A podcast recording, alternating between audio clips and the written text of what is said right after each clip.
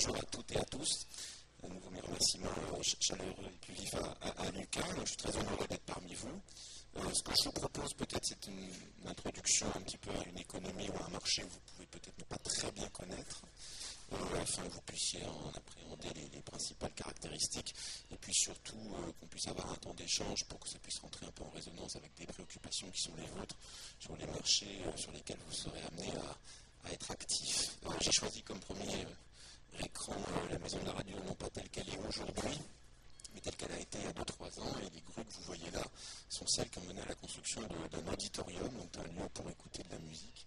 Euh, et qui est celui dans lequel je suis personnellement actif. Alors juste un, très rapide panorama, il sera vraiment très rapide, je, vous le promets, sur, sur, ma modeste personne. Donc depuis 4 mois, je suis délégué général. Ça veut dire quoi? C'est-à-dire que je suis à la fois le directeur artistique. On verra un peu la, la, configuration dans un orchestre symphonique d'un directeur artistique versus un directeur musical, qui fait peut-être écho à des configurations que vous avez dans d'autres types d'activités qui sont les vôtres, qui seront les vôtres, et d'un administrateur général, c'est-à-dire en gros d'un directeur financier qui est en charge de la budgétisation et du, souci de l'équilibre budgétaire. Voilà. Il y a dans cette maison de la radio traditionnellement un orchestre symphonique. Nous avons été créés en 1934 par le ministère des PTT à l'époque, juste avant le Front Populaire. Euh, toutes les maisons de radio dans le monde, quasiment toutes, ont des orchestres symphoniques euh, dans leur, euh, dans, au sein de leurs activités, parce qu'à l'époque, évidemment, il n'y avait pas encore de musique enregistrée. Enfin, je dis évidemment, il n'y avait pas en tout cas toute la musique enregistrée telle que vous la connaissez, vous. Et il fallait donc de la, création, de la captation et de la diffusion live, en temps réel. La caractéristique de la maison de la radio à Paris, contrairement aux autres maisons de radio dans le monde, c'est qu'elle a deux orchestres. Depuis 1976, euh, l'orchestre que j'ai l'honneur de diriger a été adossé à un autre orchestre. On lui a ajouté en tout cas un, partenaire qui est l'orchestre philharmonique de Radio France avec des missions bien spécifiques qui concernent plutôt l'innovation en termes d'interprétation et la création musicale. Voilà. Les deux orchestres partagent euh, leur temps dans le même euh, auditorium, euh, dont on verra une représentation photographique, et, par ailleurs une mutualisation de des fonctions de, communication, de marketing, etc. Alors, j'aurais peut-être des fondamentaux. D'abord, qu'est-ce que c'est qu'un orchestre symphonique Quelles sont les caractéristiques de ce que nous produisons hein, Nous produisons aussi des, services en quelque sorte, et, puis peut-être les modes d'organisation et de financement, parce que c'est peut-être des choses tout à fait obscures. Alors, d'abord, un orchestre symphonique, c'est un ensemble d'artistes, musiciens, formés dans les grandes écoles euh, de musique euh, dans le monde, avec des recrutements aujourd'hui totalement globalisés. Qu'est-ce que je, dirige, je pilote à, peu près 10 à 15 d'artistes qui ne, sont pas détenteurs d'un passeport euh, français qui ont été formés sur le Conservatoire national de musique de Paris ou de Lyon. La France a deux grandes écoles de, musique, mais aussi euh, à à New York ou à, à Londres, à College à Londres, à la Haute École de musique de Genève, etc. Et ils sont non seulement des, anciens étudiants, mais pour beaucoup d'entre eux, des 114 musiciens de l'orchestre, certains sont euh, également des, titulaires des chaires ou des, classes euh, d'instruments euh, de, leur, de leur discipline dans ces plus grandes écoles. Voilà. Donc c'est un des lieux, si vous voulez, phare un peu où se cristallise une, compétence. Bon, ces orchestres dans le monde recrutent donc auprès des mêmes écoles, il faut imaginer un peu le niveau de compétition et de concurrence, et euh, aujourd'hui euh, produisent, entre guillemets, hein, le mot production, euh, des, concerts, des concerts qui sont formatés en général pour pouvoir être, comment dire, appréhendés par un public le plus nombreux possible, en fonction évidemment des tailles des salles. Et donc on est plutôt sur une proposition le soir, au moment du temps dit libre, et ou le week-end, même si les spécificités d'orchestre comme la radio, ceux de la radio, fait qu'on peut nous travailler un petit peu hors temps, puisque nous avons la capacité d'être diffusés via les ondes, via les antennes de Radio France avec des reprises européennes ou internationales. Donc on n'est pas totalement dépendant de, ce temps euh, qui est celui euh, des, autres orchestres qui ne sont pas dans les radios. Voilà. Euh, le répertoire que nous produisons, c'est un répertoire qui a été à peu près sédimenté à la fin du XVIIIe siècle. Donc c'est ce qu'on appelle la musique classique, d'où le terme hein, de musique classique aujourd'hui rentré dans le, langage commun, en fait, c'est un terme esthétique qui concerne la musique qui a été, qui s'est cristallisée vers la Révolution française à Vienne, plutôt, dans les sphères germaniques, puis après qui s'est exportée vers les autres pays périphériques aux sphères germaniques, voilà, et qui a à peu près cessé d'être classique au sens esthétique vers 1810, au moment du tout premier romantisme. Voilà. Juste pour votre information, euh, les, patterns, enfin, les, comment dire, les, caractéristiques principales euh, esthétiques hein, sur le plan acoustique euh, de cette musique sont exactement celles aujourd'hui de la musique pop depuis les années 50-60. Voilà. C'est-à-dire que vous avez un certain nombre, si vous voulez, de, de, traits de vocabulaire et de, grammaire, pour le dire vite, musicaux, qui, sont, euh, qui ont été euh, formés, formatés euh, par des compositeurs comme bien connu Mozart et, plein d'autres, entre 1780, on va dire, et 1810, et qui correspondent en fait à une forme aujourd'hui de standard, qui a été repris par l'industrie, pour le coup, de l'enregistrement au disque, très fortement relayé par les radios. D'abord, vous n'étiez pas né radios nationales comme celle-ci, ce qu'on appelait les radios euh, périphériques, je crois, un petit peu Europe 1, RTL, avant, 1981-82, puis les radios libres que vous n'avez vous-même pas connues non plus, et puis tout ce qui aujourd'hui euh, se retrouve euh, de manière numérique sur la toile.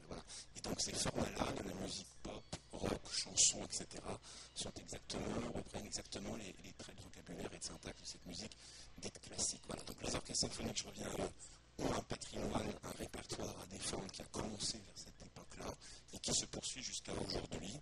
Alors on le sait peu parce que les, mass médias, etc., le relaient relativement peu, mais vous avez aujourd'hui plusieurs dizaines, centaines de musiciens qui écrivent de la musique symphonique et même qui en vivent. Alors on considère aujourd'hui qu'en France, à peu près entre 10 et 30 musiciens vivent quasi exclusivement de la musique symphonique qu'ils écrivent donc avec des rémunérations sous forme de commandes, etc., et avec une société de répartition, de, perception, puis de répartition de leurs droits dits euh, d'auteurs et de compositeurs, qui s'appelle, assez connue, peut-être la connaissez-vous, la, SACEM, la SACEM, qui est aujourd'hui une des grandes sociétés françaises dites civiles hein, de répartition de ces droits d'auteur, de perception puis de répartition, et qui est une des grandes sociétés d'auteurs dans le monde, une des trois premières, et qui fait un chiffre d'affaires entre guillemets, hein, de perception de près de 1 milliard d'euros. C'est vous dire que la propriété intellectuelle génère beaucoup de valeur, et ça, vous le savez. Donc euh, voilà, ce que nous produisons, ce que nous produisons sont donc des, programmes qui se présentent souvent sous forme de concerts, dans, un, auditorium, celui de Radio France, nous avons aussi d'autres auditoriums évidemment, et qui donc se veut l'exemplification, la monstration, l'incarnation de ce grand répertoire qui couvre désormais près de 250 ans. Alors, compositeurs. compositeurs voilà. C'est eux, si vous voulez, qui. Euh, ce sont nos, stylistes, je ne sais pas comment dire ça, ce sont eux qui forment euh, aujourd'hui le, répertoire. Euh, la répartition entre le patrimoine, c'est-à-dire ce qui a déjà été écrit, voire de la part de compositeurs d'ores et déjà dans la tombe, et la création, c'est-à-dire ce qui est en cours d'écriture, dépend intimement des projets des orchestres. L'orchestre que je pilote, l'Orchestre national de France, est un orchestre qui se veut défendre le grand répertoire, entre guillemets grand, c'est-à-dire le répertoire déjà consacré. En gros, euh, celui qui se retrouve dans les arts plastiques euh, au Louvre, au musée d'Orsay, etc., beaucoup plus que celui que vous allez retrouver au musée national d'art moderne au centre Pompidou. Donc, même si, évidemment, nous voulons mettre ce répertoire en, miroir du répertoire contemporain, mais globalement, la répartition est de l'ordre de 90-10, 90%, de patrimoine, 10% de création. D'autres orchestres, dont celui euh, qui s'appelle le Philharmonique de Radio France et qui se trouve à nos côtés, va avoir une mission, par contre, lui, évidemment, beaucoup plus de démonstration du répertoire du XXe et des XXIe siècle. Donc, lui, il va être sur une proportion qui va plutôt être de l'ordre de 50-50, 60-40, ou des choses comme ça. Voilà. À l'étranger, il y a évidemment là aussi des répartitions, on va dire, de, de, missions, hein, une ventilation différente entre des très grands orchestres de patrimoine et des orchestres plutôt dédiés à la création. Alors, le, corpus, je vous fais euh, grâce d'une liste d'œuvres, mais il y en a certaines que vous connaissez très bien, enfin sans le savoir, tout le sachant. Euh, l'hymne européen, par exemple, l'hymne européen, c'est un arrangement par un des très grands chefs d'orchestre du XXe siècle, celui d'un des grands chefs d'orchestre de la Philharmonie de Berlin, Robert von Karajan, qui a arrangé une, extrait du quatrième mouvement, donc de la quatrième partie de la dernière symphonie d'un compositeur allemand euh, qui a vécu à Vienne, qui s'appelait Ludwig van Beethoven, et qui est donc un des, une des œuvres phares, on va dire, qui est tellement phare qu'elle s'est retrouvée dans un, dans, un, dans un rôle, si vous voulez, quasiment politique, puisque c'est une espèce de marseillaise de l'Union européenne. La même œuvre, vous connaissez peut-être sans doute, dans une interprétation assez euh, iconoclaste d'un compositeur de musique électronique vraiment euh, toute première génération, Wendy Carlos, qui avait d'ailleurs changé, je crois, de sexe. Wendy devait être un Brian à l'origine. Euh, vous la retrouvez dans Orange Mécanique, un film de fin des années 60, début 70, Stanley Kubrick, et qui reprend comme leitmotiv surtout le second mouvement de la même symphonie. Avec un début en timbales, percussions de l'orchestre symphonique, pom, pom, pom, pom, pom, voilà, qui est assez euh, canonique. Euh, le même Stanley Kubrick et plein d'autres réalisateurs ont beaucoup contribué à une espèce comme ça du grand répertoire symphonique dans la culture populaire, dans la pop culture, parce que justement, euh, il y a une forme de, je sais pas comment dire ça, dramatisation de cette musique, si vous voulez, qui est en capacité euh, d'exprimer beaucoup, beaucoup d'affects, beaucoup de sentiments, de manière euh, non littérale. Hein, et donc qui, permet justement d'ouvrir des champs d'interprétation assez infinis lorsqu'ils sont adossés à l'image. C'est donc les ancêtres de ce qui sont devenus des, clips, je ne pense pas qu'on utilise désormais ce terme, dans les années 80 dans l'industrie de la pop, avec des formats très courts, hein, des chansons de 3 à 5 minutes, et puis ce qui est aujourd'hui euh, monnaie courante, c'est-à-dire euh, la capacité d'adosser euh, du son à n'importe quel type d'image. Voilà. Donc voilà un peu ce que nous produisons, voilà les corpus que nous défendons. Alors les modes d'organisation, j'ai parlé de 114 musiciens, nous sommes 114, d'autres grands orchestres sont entre 100 et 120 musiciens. Alors ça, ça correspond en fait tout simplement à la, à la sédimentation, dire, historique de différentes familles d'instruments qui forment à la fin un son qu'on va appeler symphonique. Il y a trois familles, je le fais très très rapidement, ça s'appelle de l'organologie, ça c'est très ennuyeux. Euh, des familles de cordes, donc euh, alors ce ne sont pas les cordes de, la musique pop rock, hein, ce ne sont pas les cordes des guitares, elles ne sont pas non plus amplifiées, ce sont les cordes d'une famille de cordes frottées, des violons jusqu'au contrebasse, de l'aigu jusqu'au grave, et qui forment en quelque sorte le, le socle de l'écriture euh, musicale. Alors vous avez tout ça dans l'oreille, en fait, sans le savoir. Globalement, euh, n'importe quel film euh, voulant créer un peu de tension, n'importe quel générique de n'importe quelle émission documentaire, etc., repose globalement sur la position de cordes dans une harmonie, dans une forme de syntaxe un petit peu tendue à l'oreille humaine. Tendue, ça veut dire qu'elle ne correspond pas à la résonance acoustique naturelle. La résonance acoustique, c'est ça. Et qui vous permet de le capter même si vous êtes à 10 mètres de moi. Euh, les cordes permettent de faire des sons qui, lorsqu'ils sont euh, organisés d'une certaine manière, peuvent créer assez naturellement la sensation d'une tension pour nous. Voilà. Donc euh, vous les connaissez sans, le connaître. Ça c'est 80% ou 75% de l'effectif d'un orchestre symphonique. Ensuite s'ajoutent des instruments à fond, certaines Françaises et Français qui peuvent être parmi vous, ont pu pratiquer un instrument avant assez primaire, euh, une flûte avec un bec en général en plastique qui ne sonne pas toujours de façon très harmonieuse, il faut sur une classe de 25 euh, élèves euh, en France, mais, toutes les civilisations ont leur manière de, travailler sur les instruments avant. Ils sont aujourd'hui extrêmement sophistiqués. Hein. On est sur des niveaux de, technologie qui sont véritablement totalement remarquables. D'ailleurs, la France est le leader mondial la production d'instruments avant de très haute qualité. Et les plus grands instrumentistes avant du monde sont souvent les ambassadeurs de marques françaises. Soyez en conscients, et on est d'ailleurs très fiers, c'est une vraie filière. Bon. D'ailleurs, Lucas, on sait quelque chose. Je me suis rendu compte souvent que Buffet Crampon, Selmer n'étaient pas forcément des marques connues. Or, dans le, monde qui est le vôtre de l'artisanat de luxe, enfin, ça fait partie de votre formation, c'est important de savoir que Selmer, par exemple, ou Buffet Crampon, qui sont des PME parisiennes, euh, produisent l'équivalent des Rolls-Royce de, la clarinette, euh, notamment, et du saxophone pour ça. Rolls-Royce, les Tesla et les. Voilà. Euh, et puis il y a des vrais jobs en plus, hein, parce qu'il ne s'agit absolument pas, on n'est pas dans l'endogamie dans ce milieu-là. c'est très ouvert aujourd'hui, c'est-à-dire qu'il y aura besoin de compétences comme les vôtres dans ce type de, PME, qui sont d'ailleurs euh, qui, sont des vainqueurs de globalisation. Hein. Je, vais vous donner juste un chiffre, et on l'oublie vite parce qu'il n'est pas dans l'orchestre symphonique, je ne peux pas vous en parler. Le piano, hein, le piano, qui a plus qu'une seule marque française d'ailleurs, et qui pour le coup compte 0,0001% de la production mondiale, le piano compte aujourd'hui 35 millions d'étudiantes et d'étudiants en République populaire de Chine, c'est-à-dire une, moitié de France, l'équivalent du Benelux, euh, qui sont des vrais étudiants. C'est-à-dire c'est pas, pas comme en France où on se fait trois mois de piano puis on l'abandonne vite et on sait plus trop qui joue. Là, on a vraiment affaire à des étudiants qui sont euh, accrédités, qui travaillent, etc. Donc évidemment, vu cette pyramide extraordinaire, on n'est pas étonné que les plus grands pianistes au monde, là pour ne pas le citer, euh, qui fait autorité, qui est vraiment un des plus grands, c'est pas simplement parce que c'est un Chinois qui voilà, sait s'exporter, faire de la, cérémonie d'ouverture des JO de Pékin. Euh, voilà, forcément, quand vous partez de, cette, base, statistiquement, vous sortez des immenses artistes. Voilà. Donc simplement pour vous dire que euh, dans le domaine des vins, en tout cas, le fait de disposer de magnifiques marques avec un savoir-faire assez inégalé et reconnu comme tel dans le monde est une vraie force aujourd'hui, leur avenir est, peut-être envisagé avec euh, relative euh, confiance. Euh, la troisième famille, ce sont les, percussions. J'en ai parlé en évoquant le second mouvement de la 9e symphonie de, Ludwig van Beethoven. Donc les percussions qui sont un, aspect important de l'orchestre symphonique et qui portent un certain nombre d'éléments. la position de ces trois familles fait orchestre.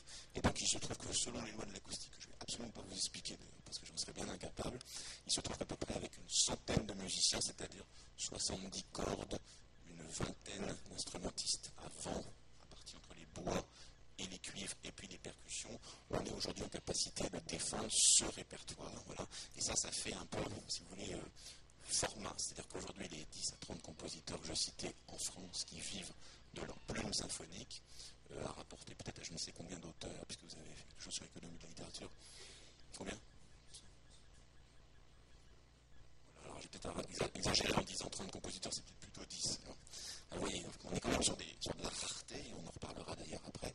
Mais enfin, euh, aujourd'hui, ces auteurs-là travaillent dans ces schémas-là. Et les très grandes musiques de, enfin, les très grandes, musiques de films qu'elles vous êtes confrontées en permanence actuellement, hein, de Hans Zimmer ou du français Alexandre Desplat, sont des musiques qui travaillent dans ces, dans ces patterns-là, avec l'ajout parfois, c'est ce que vous pouvez connaître de musique de Ennio Morricone d'il y a 40 ans, Le Bon, la Petite et autres, que vous avez peut-être dans l'oreille, avec l'ajout parfois d'instruments justement très spécifiques, issus d'autres traditions musicales que celles de la musique classique, que ce soit harmonica, que ce soit mandoline, que ce soit si musical, des choses comme ça, j'en passe, euh, permettent justement à l'oreille de, différencier ce qui est de l'ordre du connu, les grands tapis de cordes avec le son l'orchestre symphonique qui nous est tous connu, quasi, euh, de façon ce qui est faux, hein, enfin, qu'on s'approprie très vite, en tout cas dès la plus jeune enfance, et puis ce qui est de l'inconnu, c'est-à-dire du son étrange didgeridoo australien, ou pensez à la musique de Paris, Texas, de Ray Cooder, avec cette, guitare très particulière, etc. Voilà, donc c'est cette, euh, dialectique-là que vous connaissez très bien, je pense, dans vos métiers, entre le très connu qu'il faut euh, euh, mettre en avant pour pouvoir être accepté, digéré sur le plan esthétique par le récepteur, et le moins connu qui crée justement la curiosité et donc l'effet euh, de nouveauté et d'intérêt, justement. C'est cette dialectique-là que gère aujourd'hui des compositeurs de musique de film et des autres. Alors très vite sur les modes d'organisation, et après j'en viens à celui dont je n'ai pas parlé, et dont on veut parler, c'est-à-dire celui qui dirige ces, artistes-là. Alors les modes d'organisation sont très variés euh, selon l'organisation de la vie culturelle globalement à différents pays. Alors vous devez savoir, puisque vous suivez ce séminaire, que nous avons, nous, sur le continent globalement, on va prendre euh, France, Allemagne, Benelux, qui sont les trois gros marchés, de la, culture, euh, nous avons un financement public. Alors, ici, nous sommes financés par la redevance, la contribution à l'audiovisuel, euh, qui fait partie de la déclaration d'impôt sur le revenu, enfin, qui en est une, des parties. les radios allemandes hein, font partie aussi de ce sont alimentés sur le même système. Aujourd'hui, moi j'ai des ressources propres qui sont de l'ordre de, 10 à 20%, c'est-à-dire 10 et 20% du budget financé par de la billetterie, des recettes en mécénat, en sponsoring, etc. Et le reste, c'est de la contribution publique en vertu d'un service public que nous rendons, c'est-à-dire la capacité de produire diffuser un répertoire qui est considéré comme faisant partie de notre patrimoine collectif, donc qui est soutenu pour se faire par l'argent des contribuables. D'autres systèmes peuvent exister. Vous pouvez, certains orchestres sont sous forme de fondation, par exemple. Là, ça peut être une fondation issue de fonds publics ou de fonds privés qui permettent d'avoir de la visibilité. Ce système-là est plutôt le système anglo-saxon. On traverse soit la Manche, soit l'océan Atlantique.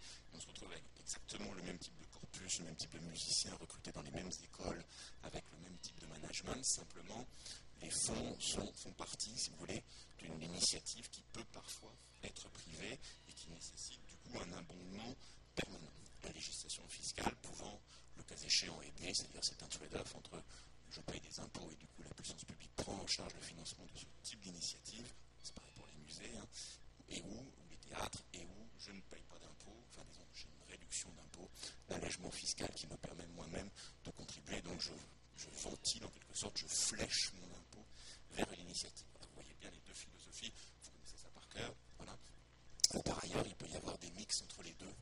Euh, le système scandinave, par exemple, voire le système euh, russe, euh, sont des systèmes souvent qui mixent les deux avec une puissance publique assez, importante, mais la réalisation de projets qui ne peut se faire que s'il y a l'adossement à, une, initiative, un engagement, une volonté privée. Voilà. Globalement, l'argent n'a ni odeur, ni saveur, etc., comme vous le savez. Donc les managers qui doivent être très réalistes par rapport à la pérennité et la durabilité de leur financement, une fois qu'ils ont la garantie du financement, agissent de la même manière qu'il s'agisse de fonds privés ou de fonds publics. les corpus à défendre sont les mêmes et, le niveau, je dirais, d'excellence artistique et managériale, on va dire financière, qui doit être, ou de rigueur financière, on va dire, qui doit être obtenue, est exactement semblable. Voilà. Conseil d'administration, vous retrouvez soit avec des représentants de la puissance publique, quelle qu'elle soit, hein, ça peut être l'État, collectivité territoriale en France, l'ENDA en Allemagne, etc., etc., National Arts Council en, Angleterre, etc., etc. Ou si vous vous retrouvez en face de, mécènes et sponsors privés, d'un conseil d'administration, de toute façon, vous parlerez à la fin d'excellence de, euh, artistique, de services rendus à la communauté, je veux dire, à, à l'ensemble des personnes qui sont impliquées dans euh, la vie de l'orchestre, euh, de régulation sociale interne avec les musiciens de l'orchestre, les artistes, les personnels administratifs et techniques, etc. Voilà, vous allez retrouver de toute façon. Ce qui permet, j'en viens au chef d'orchestre, euh, d'avoir une fluidité, un marché, je dirais, quasi international de celles et ceux qui sont en responsabilité de ces orchestres symphoniques. Alors, qui sont celles et ceux qui sont en responsabilité?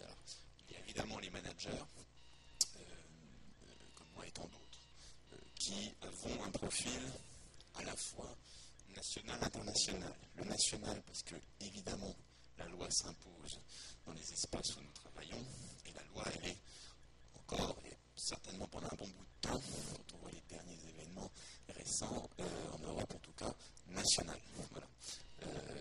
Donc il s'agit d'avoir une connaissance quand même assez fine, à la fois du droit social, du droit des contrats, euh, un certain nombre de règles comptables, fiscales, etc., qui euh, s'appliquent à n'importe quelle entreprise ou une entreprise culturelle comme un orchestre symphonique. En même temps, il y a nécessité d'avoir un profil international parce que les marchés dont je vous ai parlé, c'est-à-dire le recrutement des musiciens, mais aussi tout ce qui fait un plateau artistique, et je vais y revenir, notamment les chefs d'orchestre, euh, se font désormais au niveau international. C'est-à-dire que la globalisation, elle est totale depuis très longtemps au niveau des orchestres symphoniques. Euh, les, chefs ont depuis très longtemps, avant même la Première Guerre mondiale, la Deuxième Guerre mondiale, j'exagère un petit peu, traversé l'Atlantique. Je disais Première Guerre mondiale parce que le directeur du conservatoire de Prague, au début du XXe siècle, a été nommé directeur du conservatoire de New York. Anton Dvorak, qui a écrit une symphonie notamment du Nouveau Monde, sa neuvième, et euh, que vous connaissez sans doute par le mouvement lent, avec un, un solo corps anglais qui est assez célèbre et qui a dû de 5000 synchronisations publicitaires, etc. Euh, voilà, donc ça a commencé dès 1904, vous voyez. Puis ensuite, vers 1930, 1935, les plus grands orchestres symphoniques euh, nord-américains des US ont été dirigés par des, chefs d'orchestre euh, européens, certains invités, comme Gustave Mahler d'ailleurs, à l'aube du premier, conflit mondial, et puis ensuite comme directeurs musicaux. les années 60, on va dire 50, 60 et, suivants. Du coup, le marché est devenu totalement globalisé et les discothèques, on va dire personnelles, familiales, ce sont du Japon jusqu'au Canada, euh, du Brésil jusqu'en Scandinavie, euh, ont été sans doute remplis des mêmes albums. Les trois intégrales, les neuf symphonies de Beethoven par Karajan et la Philharmonie de Berlin, etc. etc. Donc ce mouvement-là vraiment d'uniformisation, on va dire, de a provoqué évidemment la nécessité pour les managers, c'est ceux qui accompagnent ces organisations-là, d'avoir aussi cette vision internationale. Donc ça, c'est la première partie euh, du, du, binôme. L'autre partie du binôme, la beaucoup plus importante partie, puisque c'est elle qui, qui produit, c'est donc le chef d'orchestre. Alors, chef d'orchestre, il est nécessité par une chose très simple, c'est que les corpus, les partitions dont je vous parle, les répertoires qui sont défendus, nécessitent d'être dirigés. Ça n'a pas toujours été le cas. On va dire que pendant 100 ans, à peu près, les orchestres symphoniques, j'ai déjà un petit peu 50 ans, n'ont quasiment pas été dirigés. L'un des membres de l'orchestre était celui qui, par ses mouvements, par une forme un peu d'empathie généralisée, qui est assez exceptionnelle et que les neurosciences adorent étudier, on comprend quand on fait de la musique ensemble ce qui est en train de se passer, euh, une chronologie d'événements, sans avoir besoin forcément de se référer à, un guide, à une, à une norme qui s'impose à tous. Cependant, la, sophistication des, répertoires, euh, la complexité croissante au fur et à mesure où, euh, par un phénomène, on va dire, de sédimentation, euh, comment dire, de plus en plus forte et de, de, connaissance de plus en plus intime de la manière avec laquelle les instruments peuvent jouer ensemble, peuvent dépasser les limites. On est comme dans le sport, vous voyez, on est toujours en train de faire plus vite, plus haut, plus loin, etc. Rapidement, l'expliquer exactement, mais au bout de 50 à 70 ans de pratique symphonique, donc on est autour du milieu du 19e siècle, il s'est avéré qu'il y avait une nécessité d'organiser les choses. Alors souvent, c'est celui qui avait écrit l'œuvre, qui s'appelle le compositeur, qui s'est mis devant l'orchestre pour réaliser son œuvre. Un peu la même chose qui se passe aujourd'hui dans la pop rock, etc., où souvent les meilleurs interprètes globalement de leur œuvre sont aussi ceux qui les ont créés, conçus ensemble, en studio, pendant des années. Hein. Euh, ça a été 3 ans de studio pour 45 minutes de musique, 50 minutes, donc vous rapportez au temps passé, c'est très très très improductif. Résultat, je le trouve personnellement somptueux, donc ça ne pas être si improductif que ça. Mais vous voyez un peu ce, ratio-là. Bon, donc souvent les compositeurs se sont retrouvés à défendre leur propre musique, et puis après, il y a eu une espèce de spécialisation, une forme de division du travail qui a fait que très rapidement les choses se sont scindées. Et que entre celui qui écrit la musique et celui qui va ensuite la défendre interprété devant un collectif de musiciens, une centaine de musiciens, il y a eu donc une différenciation. Et donc aujourd'hui, depuis 120 ans à peu près, début du XXe siècle, figure du chef d'orchestre, qui est celui qui, en quelque sorte, réalise la musique telle qu'elle est écrite, hein, est devenue centrale. Pourquoi est devenue centrale Parce que, comme dans beaucoup de marchés culturels ou de sphères culturelles, j'emploie le terme marché très impropre, mais de sphères culturelles, il y a eu une concentration de l'attention des publics sur relativement peu d'œuvres. C'est la même chose au théâtre, c'est la même chose en danse, c'est la même chose à mon avis dans beaucoup d'espaces humains. C'est-à-dire que globalement, il y a un accord collectif sur le fait que le corpus intéressant, le corpus vraiment qui mérite l'attention du public est assez restreint. Une centaine d'œuvres symphoniques. Une centaine. Euh, et encore plus restreint en termes de compositeurs. C'est-à-dire globalement, je ne connais pas les chiffres, je crois que personne ne les connaît, mais sans doute qu'une vingtaine de compositeurs doivent représenter à peu près 50% de ce qui est joué aujourd'hui dans le monde par l'ensemble, par les quelques centaines d'orchestres symphoniques que nous avons. Voilà. il y a des corpus avec des espèces de vagues comme ça de fond qui font que certains compositeurs totalement inconnus de leur vivant ou totalement méconnus quelqu'un comme Jan Zibelius, qui est un immense compositeur finlandais qui est mort en 1957, après 30 ans d'inactivité quasiment compositionnelle, deviennent quasiment du jour au lendemain des compositeurs fondamentaux. Jan Zibelius, en Amérique du Nord, est certainement un des compositeurs les plus joués depuis 1970. Voilà. Euh, Gustave Mahler a eu de son vivant certes une certaine reconnaissance, mais qui ne pouvait pas laisser augurer la vague Mahler avec toutes les intégrales plusieurs centaines d'éditions, par plusieurs centaines de chefs d'orchestre, plusieurs centaines de labels, qui a été lié à la décision de Lucchino Visconti de, de, prendre l'adagietto de la troisième mouvement de la cinquième symphonie comme un point important de la dramaturgie de, Mort à Venise dans son film des années 70, etc. etc., etc. vous avez des vraies vagues de mode comme ça, qui donc mettent en avant un, corpus et qui font qu'aujourd'hui, euh, la différence, elle est plutôt dans que va faire Monsieur X ou Madame Y dans cette œuvre-là, plutôt que euh, euh, est-ce que Monsieur X et Madame Y vont créer telle ou telle nouvelle œuvre? Vous voyez ce que je veux dire? On est véritablement dans l'idée du delta, de la comparaison en permanence entre l'interprétation du même corpus plutôt que sur la découverte d'un nouveau corpus. C'est comme si on se posait la question toujours de ce que euh, la manière avec laquelle un photographe pouvait photographier différemment les noces de Cana de Véronèse au Louvre, et que tous les jours on se disait, mais finalement on souhaiterait voir ce que M. Lindbergh, je, je, cite des photographes des années 90 quand j'étais un peu dans votre milieu, donc du coup je ne sais absolument pas qui aujourd'hui photographie quoi. vous voyez ce que je veux dire? C'est comme si tous les jours on mettait un nouveau photographe devant les noces de Cana, et qu'on se posait la question de savoir si la lumière, l'angle de vue, etc., le souci du détail, le traitement de la photographie, etc., euh, pouvait être comparé à celui du jour d'avant et celui du jour d'après. c'est un peu ce qui se passe, je résume et je caricature, dans les phénomènes aujourd'hui de musique classique. Donc le chef d'orchestre, il est fondamental, parce que c'est lui qui, du coup, met en œuvre euh, et va provoquer ou non l'attention des publics. Et derrière l'attention des publics, toutes les conséquences que ça implique en termes de goodwill, de bienveillance des financeurs publics, privés, de la presse, des médiateurs, des influenceurs, etc. Donc cette, fonction est cruciale. Alors elle est partagée en deux, aspects. Vous avez le chef d'orchestre qui travaille de façon pérenne et durable avec un orchestre, qui s'appelle un directeur musical, à l'instar peut-être de directeur artistique de maison de mode, etc.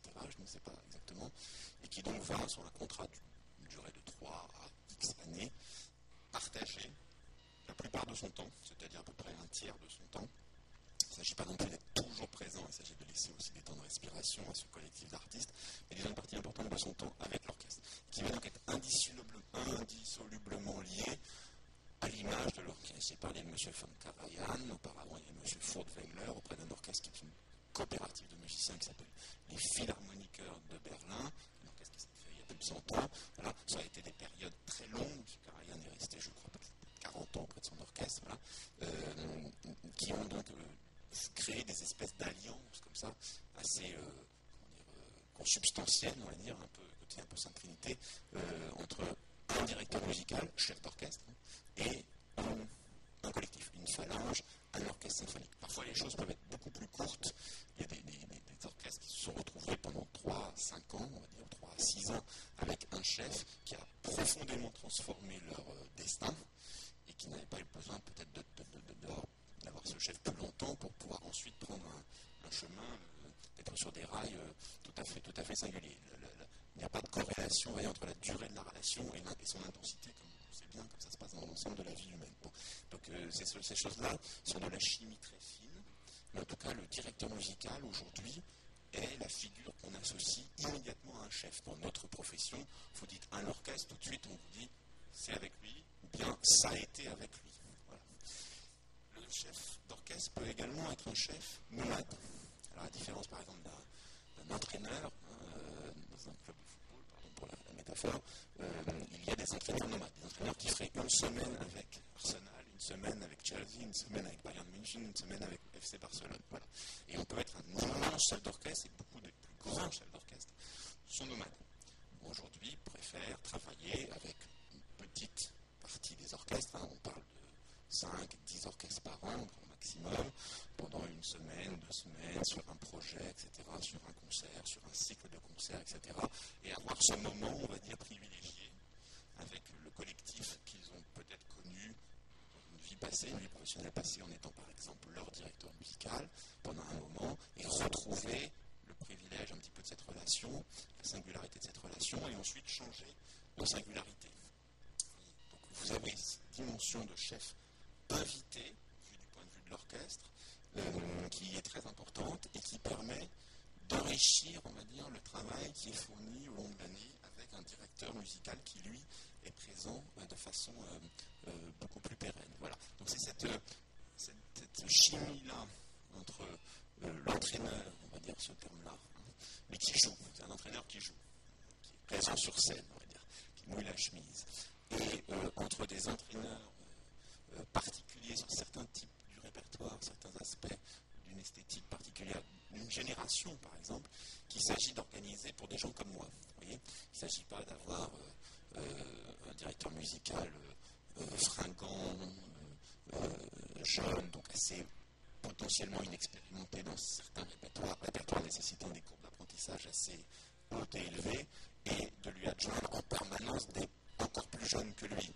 C'est formidable en termes de communication, si vous voulez, pendant trois mois, et c'est très risqué en termes de, qualité du, collectif, euh, la capacité à mûrir des interprétations, et puis même dans la relation de 110 et quelques musiciens qui, eux, peuvent avoir 30 ans de carrière derrière eux et qui ont vu passer beaucoup d'interprétations de la même œuvre, je vous rappelle, de certaines mêmes œuvres, et qui peuvent se retrouver un peu frustrés d'en savoir plus sur l'œuvre en question que la personne qui est censée les guider. Voilà, c'est la même chose en entreprise avec un chef de... Enfin, vous voyez la métaphore.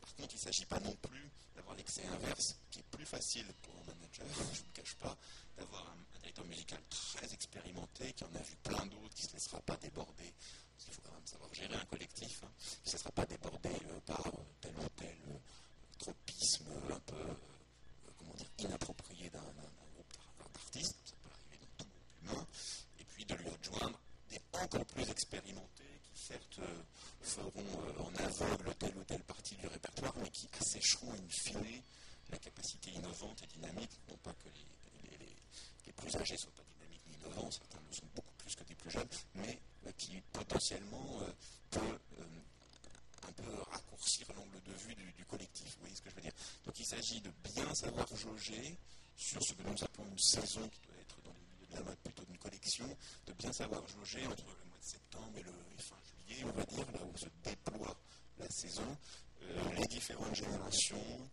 différentes approches esthétiques, les différentes approches, même, même si le marché est globalisé, évidemment un chef d'orchestre qui a grandi aux États-Unis d'Amérique, euh, qui a été l'assistant, qui a été proche d'un des grands chefs américains, qui lui-même avait appris avec quelqu'un qui peut-être euh, euh, avait été aux sources même de la construction de la musique classique aux États-Unis d'Amérique, peut-être pour apporter quelque chose qui sera relativement différent d'un chef issu de la grande tradition viennoise et dont l'arrière-arrière petit-fils a, pu, grand-père pardon, a pu connaître des personnalités en les croisant dans la rue, telles que Johannes Brahms et Gustave Mahler. Vous voyez ce que je veux dire? Ce qui, ce qui est réel? Enfin, vous avez la musique classique, évidemment, comme dans tous les aspects artistiques humains, des vraies filiations.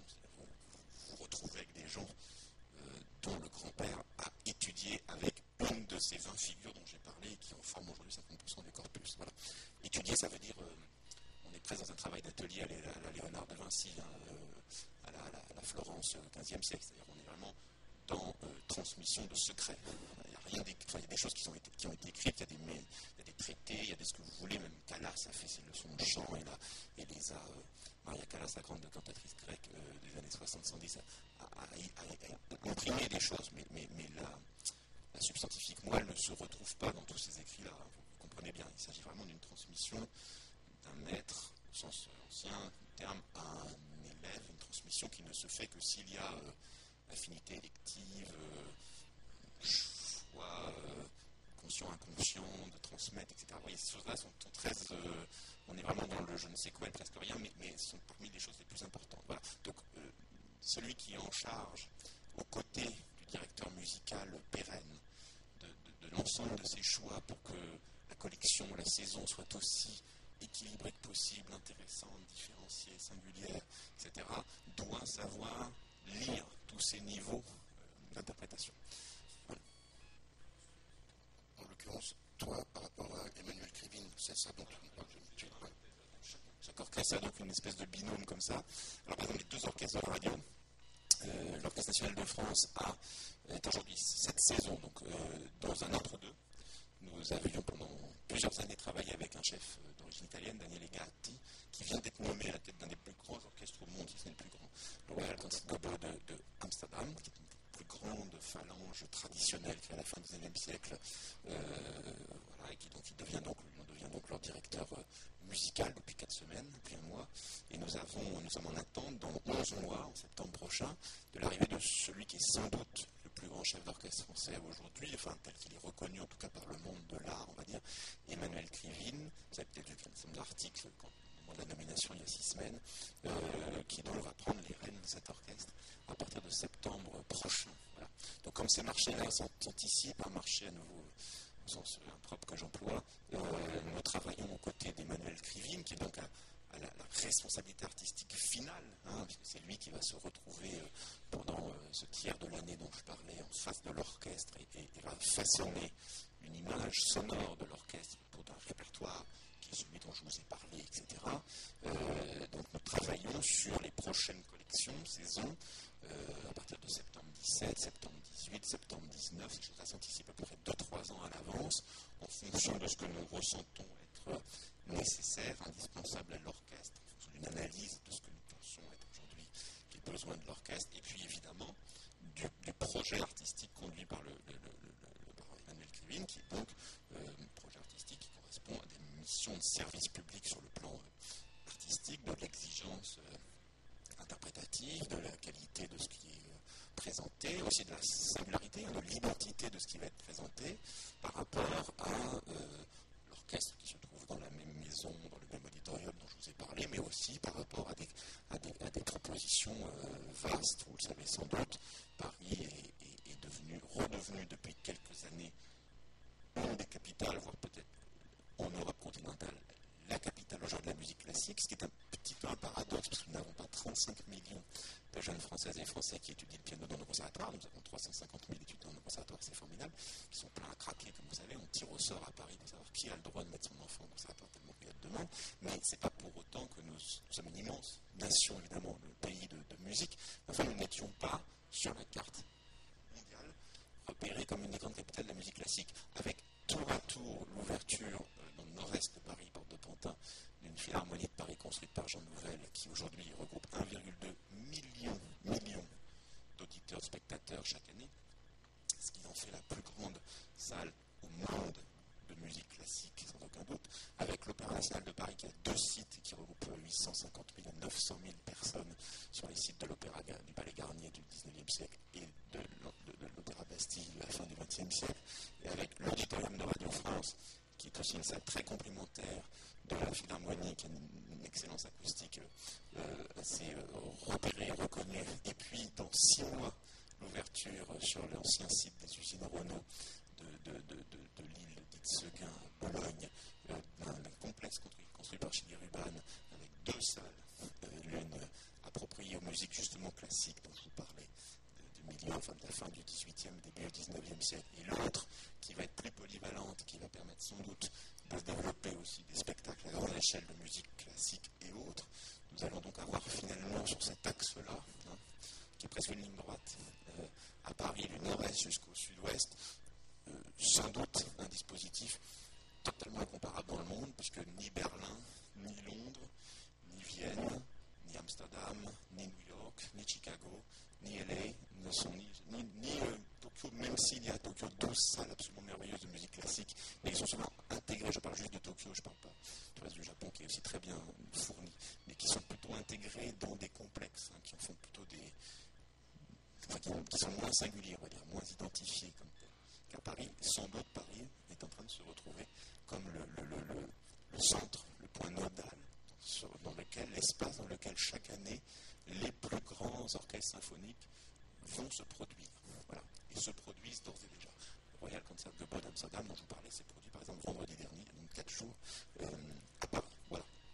Donc, euh, je, reviens peut-être juste sur les, le, chef d'orchestre, donc peut-être que ça fait sens pour vous dans d'autres métiers, ce côté euh, lien consubstantiel avec, appelons, ça une marque, disons un, espace identitaire, structuré, qui comprend, dans le cadre d'un symphonique, un collectif d'artistes, mais qui peut sans doute, par extrapolation, comprendre d'autres types de savoir-faire, hein, des métiers, etc., qui s'agrègent. Et puis, ce côté capacité de se ressourcer plusieurs fois dans une année en invitant à la fois l'institution sur ressources, en invitant du son extérieur en quelque sorte, qui vient apporter son savoir-faire bien spécifique en lien avec le besoin de l'institution, et puis pour le chef d'orchestre, directeur musical, puisque quand même beaucoup le sont, de différentes institutions, cette capacité aussi à aller travailler avec un autre organe, et qui lui permet aussi, sans doute par rétroaction, quelque part par boucle comme ça, en boomerang, de, nourrir aussi son travail euh, euh, plus durable et plus pérenne euh, avec l'institution dont il a la responsabilité.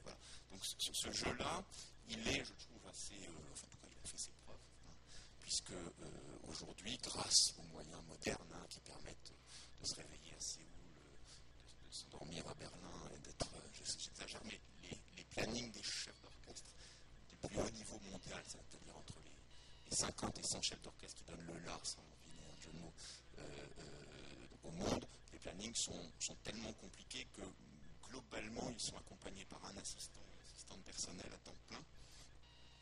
Deuxièmement, un agent, un manager qui sert un peu de fluidificateur du, marché, fait en sorte qu'il filtre ou elle filtre les, euh, demandes, etc. Et qui, évidemment, s'occupe aussi des aspects euh, monétaires, on va dire, euh, qui sont importants, qui ne sont pas forcément essentiels, mais qui sont importants sur le marché et qui permettent donc de réguler un petit peu créer euh, une offre et une demande un peu, comment dire, faisant sens pour tous les acteurs du Et souvent se greffe dessus un manager qui est donc celui qui est le correspondant dans l'orchestre dont ils sont, il ou elle, il y a un certain nombre de, dames aujourd'hui qui, sont très importantes dans le, dans le, marché, entre environnement des chefs d'orchestre, qui donc souvent sont associés à, au moins, ou entourés par trois professionnels quasiment à temps plein qui leur sont dédiés. Donc ça vous donne à peu près un aperçu euh, de, la, gymnastique, euh, de la construction de leur emploi du temps. Sachant qu'il faut évidemment se réserver une part importante euh, d'études. Enfin, toutes les partitions sont certes souvent bien intégrées dans le cursus de formation du chef d'orchestre, etc. Mais, il y a quand même des spécificités, etc. Donc il nécessite évidemment ce temps d'étude, plus l'étude évidemment propre de pièces nouvelles qui auraient été euh, commanditées et créées, donc qui nécessitent là aussi évidemment une appropriation, plus, plus, plus, tout ce qui est de l'ordre des impondérables, des imprévus, du travail aussi très important, on va en reparler, euh, auprès de communautés qui peuvent être soit des influenceurs, des journalistes, etc., euh, soit des décideurs politiques, soutien privé, etc., et qui font partie évidemment du job lorsqu'on est un, directeur euh, musical. Ce titre, euh, et si vous voulez bien, je terminerai par, là, je vous donnerai après un document pour peut-être initier rapidement un échange. Euh, je, vais vous, communiquer une espèce de job description, en fait, qui a été formaté par la Ligue des orchestres américains, nord-américains, et qui donne à peu près les dimensions de ce que doit être aujourd'hui la personnalité d'un directeur musical chef d'orchestre. Vous verrez, c'est en huit parties. Ça va sans doute faire écho à certain nombre de, préoccupations que vous pouvez rencontrer dans vos différents métiers, stages et dans votre avenir proche. C'est, euh, vous allez voir, le mouton qui a cinq pattes en français, c'est-à-dire on doit être à la fois un immense artiste accompli, etc., mais aussi un humaniste tout à fait accompli qui est capable de se dire, mon Dieu, je suis nommé aujourd'hui à San Diego et donc je repère euh, quels sont les grands artistes plasticiens, etc., qui ont façonné l'urbanisme particulier de la ville de San Diego, parce très grande université avec un orchestre assez compétent et des chaires de composition, souvent occupées d'ailleurs par des, artistes français, qui donnent un peu qui, est assez importante dans le pays. Euh, donc je dois évidemment faire en sorte de bien connaître cet environnement artistique culturel propre à cette ville, qui peut être relativement différent quand même de mon univers parisien, berlinois ou euh, que j'étais fréquenté depuis jeunesse. C'était vraiment des cas euh, ensuite, il y a tout le côté community, donc c'est-à-dire repérer qui donne quoi, pourquoi, comment, quels sont les motivateurs, quels sont les. Voilà. Donc, c'est pas forcément quelque chose qui rentre tout, de suite, euh, qui est intégré immédiatement, que j'ai pu internaliser dans le cours de ma formation, etc. Et puis ensuite, il y a les spécificités, je dirais, juridiques, quasi, voilà, ou culturelles de l'équipe laquelle je vais travailler, puisque c'est donc un travail collectif, non seulement les musiciens, lesquels, là, grâce à la globalisation dont j'ai parlé depuis plusieurs générations, on est peu ou prou dans des patterns connus, intégrés par les chefs d'orchestre, mais aussi les équipes administratives, pour le coup, ont aussi leur spécificité. Barrière de la langue, vous êtes nommé à Ljubljana, vous êtes nommé à Zagreb, vous êtes nommé à Novosibirsk, je parle d'un endroit où il y a des chefs français actuellement, où il y en a eu. Euh, bon, ben voilà, vous vous retrouvez quand même avec une équipe qui parle pas mal anglais, mais c'est peut-être le ou la manager qui anglais, puis tout le reste, c'est ceux qui font au quotidien votre travail. Hein. Vous mettez euh, une organisation d'orchestre qui ne serait pas conforme à vos, vœux, il faut pas pouvoir expliquer quand même à quelqu'un comment en un quart d'heure on remet euh, d'équerre à toute une scène. Vous avez du public après. Le soir, vous avez euh, travail un peu de service après-vente, entre guillemets, le terme est un peu impropre et abusif euh, avec l'ensemble des financeurs, des personnes, des personnes qui peuvent servir de médiateurs, etc., ou de facilitateurs. Tout, ce travail-là est à intégrer. Vous verrez tout ça est bien décrit, je trouve. C'est un document public sur le web, qui permet de vous le, communiquer.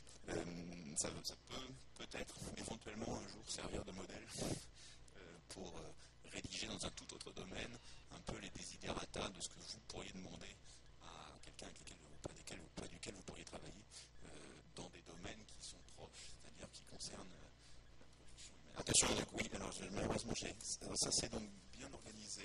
Donc il y a trois pages. Donc il y a un tout premier tas où chacun prend trois pages et ça marche. Et l'autre tas, c'est page 1, page 2, page 3, parce que je ne sais pas faire fonctionner ma photocopieuse en mode.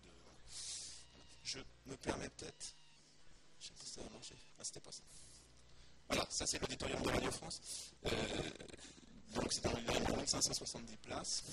Je dis une bêtise, c'est 1470 places.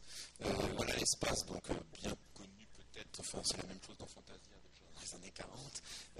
donc là, ne vous ne pas, le piano est là parce que nous avons des répertoires qui associent souvent un, instrument soliste ou solo. Voilà, donc ça s'appelle un concerto, le terme italien concertale, s'affronter. Donc voilà, là c'est un concerto pour piano apparemment. Voilà la personne du chef d'orchestre qui est donc debout. Et vous avez ici tout cet espace-là qui est l'espace des instruments à cordes frottées. Vous pouvez percevoir les, contrebasses. Plus c'est gros, plus c'est grave. C'est exactement comme nos cordes vocales, hein, c'est le même principe. Hein. Euh, au moment de la mue, les garçons ont simplement des cordes qui, commencent à, s'allonger et à s'épaissir. Voilà, d'où le passage d'une octave quasiment, c'est-à-dire un espace euh, correspond à un niveau de résonance euh, particulier. et puis ensuite, vous avez ici des instruments.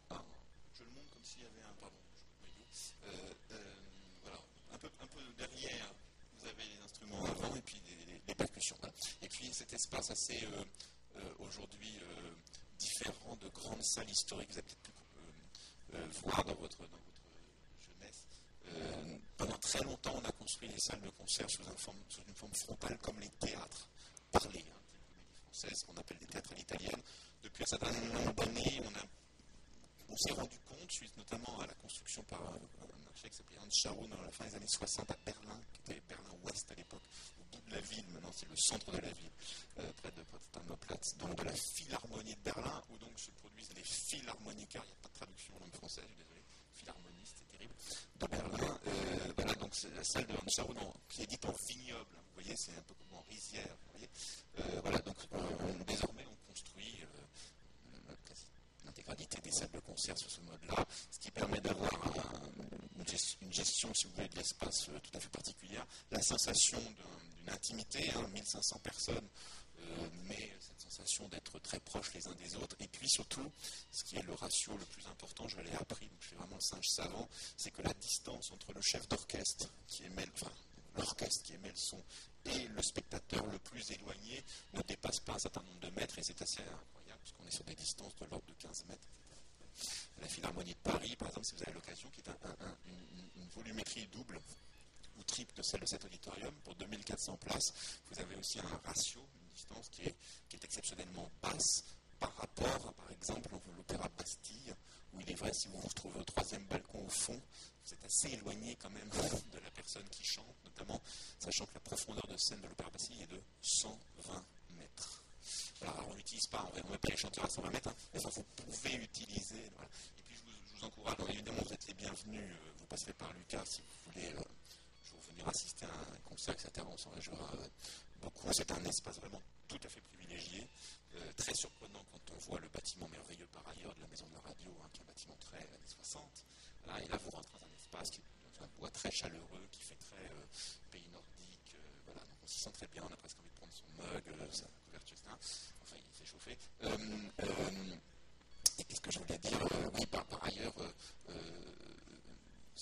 sachez, je ne l'ai pas dit, mais que dans les, choix qui concourent à, la décision de venir au concert, nous savons, ne répétez pas, hein, que plus de 50% de la décision euh, tient au bien-être qu'on ressent dans le lieu, qu'on anticipe dans le lieu. c'est assez terrible parce qu'en fait, mon job, moi qui passe ma journée à réfléchir à euh, quel artiste, pour quel répertoire, à quel moment, en fait, c'est moins de 50% de la décision. c'est une belle leçon d'humilité. C'est-à-dire que, en fait, si vous êtes confronté dans vos métiers, showroom, vitrine, boutique, j'en sais rien, ce, lieu, je pense que c'est pas très différent. Euh, c'est quand même l'architecte qui vous plante ou qui, vous aide globalement. Et le niveau de, réalisation, la qualité de la réalisation qui, est formidable. Si l'architecte est ici, ben, c'est une colle. Mais en fait, c'est surtout un travail d'ingénieur, je ne vous cache pas. Vous avez vu les grues, hein, avant, voilà. Euh, en fait, a un travail exceptionnel, parce que ce sont des rénovations de l'ordre d'un demi-milliard plusieurs années. Voilà. Et donc, l'auditorium est ici à droite, là où est la grue jaune. C'est l'ancien studio 101, 102, je crois, qui a enregistré toutes les grandes émissions France Inter et autres, là, qui a été réunifié. La grue rouge, à sa gauche, c'est un autre auditorium qui s'appelait la salle Olivier Messiaen, euh, qui est devenu l'auditorium 104. Voilà. Et puis nous avons 36 studios par ailleurs qui tournent c'est un complexe formidable. Vous pouvez aussi visiter la radio, mais là je suis moins la personne idoine pour cela. En tout cas, sachez que l'envie d'aller dans cet espace et d'être confronté ensuite à cet auditorium et de revivre cette expérience au sens anglo-saxon, c'est plus de 50% de la décision. Euh, voilà, c'est sans doute une petite leçon à méditer, ce qui ne retire rien à la pertinence et à l'importance de tout ce que j'ai dit sur euh, le choix du directeur musical, le choix des chefs invités, le choix des répertoires et la manière qu'on a d'en parler et de communiquer dessus.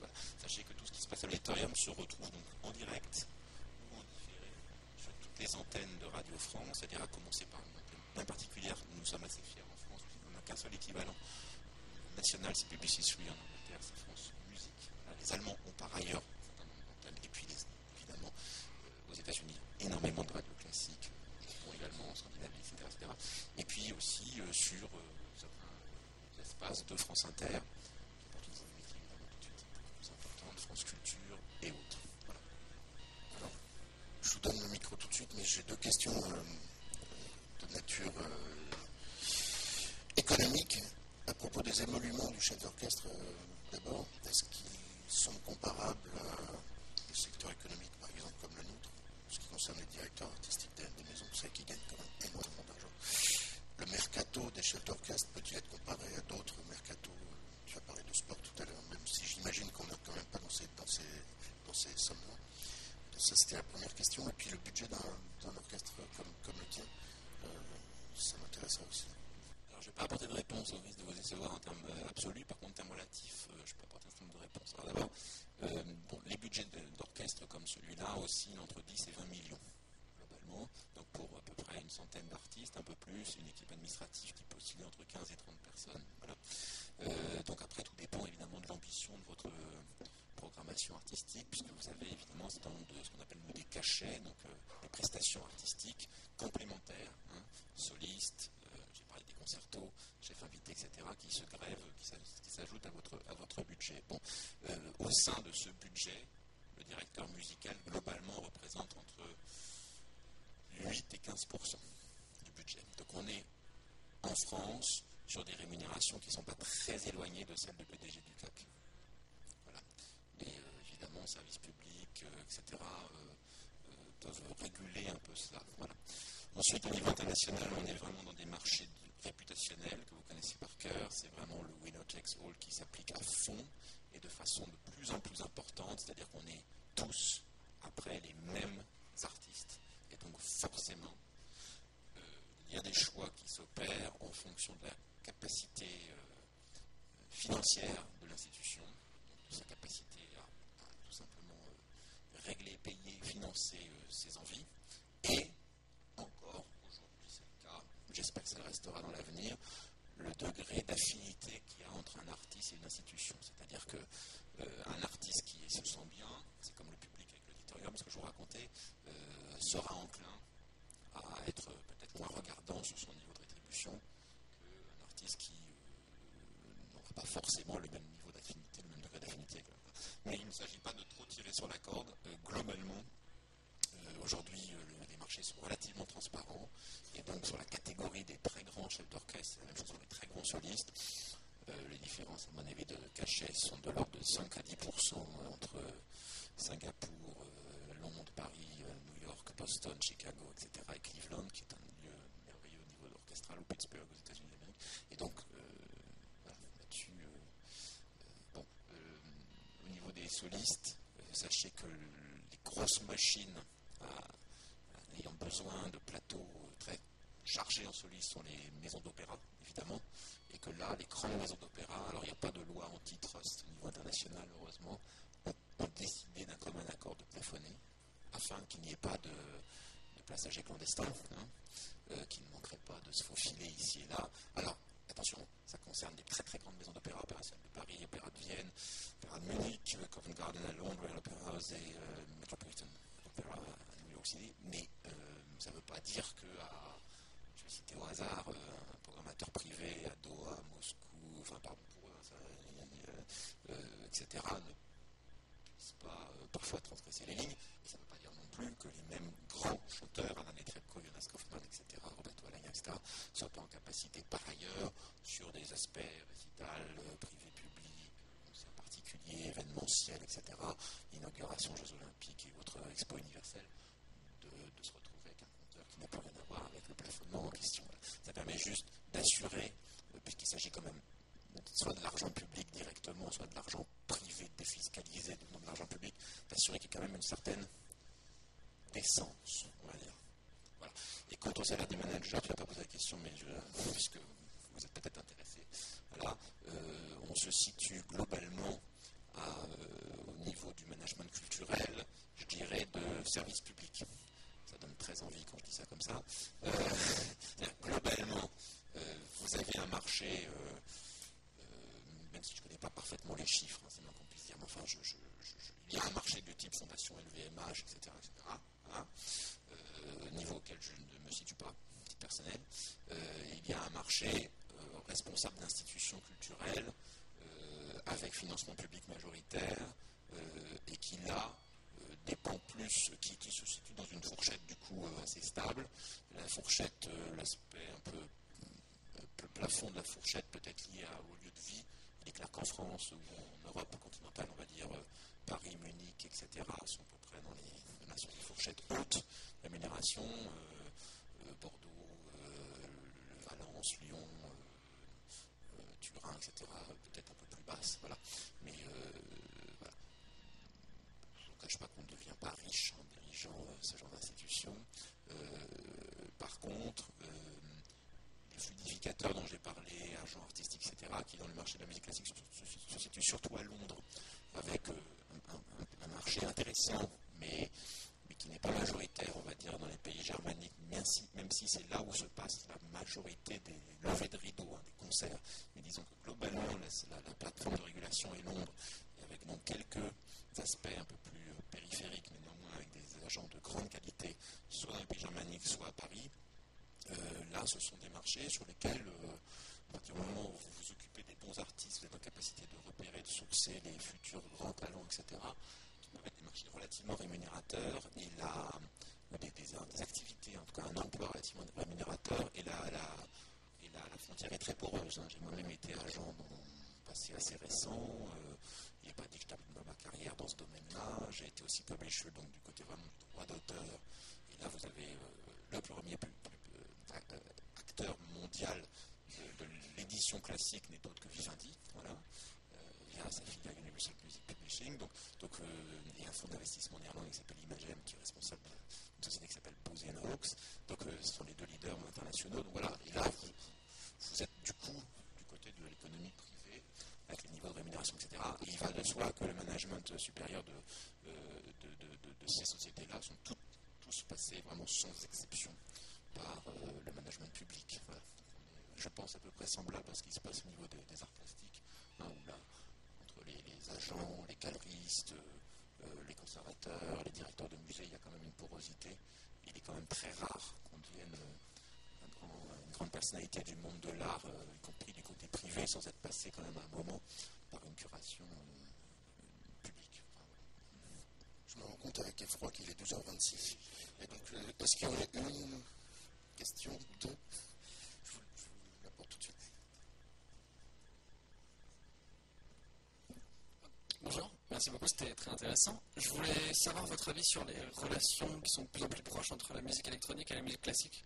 Je pense notamment à, par exemple, Jeff Mills qui va reprendre les planètes de Holston, ou alors Laurent Garnier qui joue à Playel, etc. Alors, euh, merci, beaucoup. C'est un sujet que j'adore. Il y a même un petit bouquin qui se sur Amazon. Je passe dans des, des, exemplaires que j'avais signés il y a 15 ans sur ce sujet. C'est vous dire. Alors, de plus en plus récent, attention à Emerson, Lake and Palmer qui nous renvoie à des moments où vous n'étiez certainement pas ni Lucas ni moi d'ailleurs. Euh, on, fait des, on fait des versions formidables des tableaux d'exposition de Mussorgsky orchestrés par Ravel à la fin des années 60 déjà. Donc, ça fait vraiment déjà très longtemps que les deux mondes se parlent. Euh, alors, aujourd'hui, en tout cas, ce qui est clair, c'est que les, les, les grammaires se ressemblent il n'y a pas un compositeur de musique symphonique, qui soit musique de film, que ce soit musique pour l'image, que ce soit musique symphonique de concert, qui ne connaisse pas bien ces classiques de musique électronique. Voilà. Type euh, FX Twin, DJ Shadow qui vient de parler 27, j'ai vu, j'adore etc. etc. Voilà. c'est clair que ces mondes-là s'écoutent, sachant que le monde de la musique électronique a énormément écouté le monde de musique symphonique, notamment les grandes œuvres de Georges Ligeti des années 60. Vous pouvez retrouver dans 2001, Lucien de l'espace, apparition, atmosphère, le Requiem, etc. Les grandes œuvres de Stockhausen, littéralement, qui décédé il y a 5 ans. Voilà. tous ces noms-là se recoupent. Maintenant, la différence quand même fondamentale, c'est le, facteur de production, si je peux m'exprimer comme ça. C'est-à-dire, la musique électronique a quand même une immédiateté extraordinaire, il ne faut pas passer forcément par l'orchestre symphonique. Et quand il s'agit de passer par l'orchestre symphonique, du coup, il y a une science tout à fait particulière qui s'appelle l'orchestration, qu'il faut apprendre, qui est terriblement fastidieuse, parce que chaque instrument a ses registres, ses tessitures, son machin, son moi-même j'ai des bouquins dans tous les sens, j'ai jamais réussi à vraiment exactement de quoi il s'agissait, mais qui suis un modeste pianiste qui a son prêt depuis longtemps. ça, je ne suis pas certain que les types qui ont par ailleurs, euh, les, grands artistes qui ont par ailleurs euh, pas mal de commandes, euh, type Jeff Mills et autres, aient très envie de repasser trois ans sur les ponts de la Juilliard à New York pour, apprendre l'orchestration. Puisque tu parles de Ligeti, je tire juste votre attention sur un podcast fait ici avec Arnaud Merlin sur Ligeti que je vous euh, du coup, vous, vous êtes, votre travail, c'est d'être manager euh, de, cet orchestre, euh, mais il y a une grosse dimension créative aussi, puisque a priori vous jouez un vrai rôle dans le choix des chefs d'orchestre, des artistes qui interviennent, etc. Donc du coup, en termes de, formation et de construction de, votre profil, comment ça s'est passé? Est-ce que vous avez plutôt un profil de manager avec une forte sensibilité ou un profil de créatif qui a appris business? Alors d'abord, juste pour donner un petit peu la dimension, le, périmètre d'activité, j'ai comme mission dans mon contrat de travail de proposer les maquettes artistiques, les schémas, les artistes, etc. Le directeur musical, lui, il, dispose, vraiment, c'est vraiment l'équivalent du réalisateur final. C'est un peu un chef-op, euh, directeur de la photographie qui donne son, orientation, mais évidemment, il y a un régulateur infini qui, au montage, dit ce sera comme ça et pas comme ça, etc.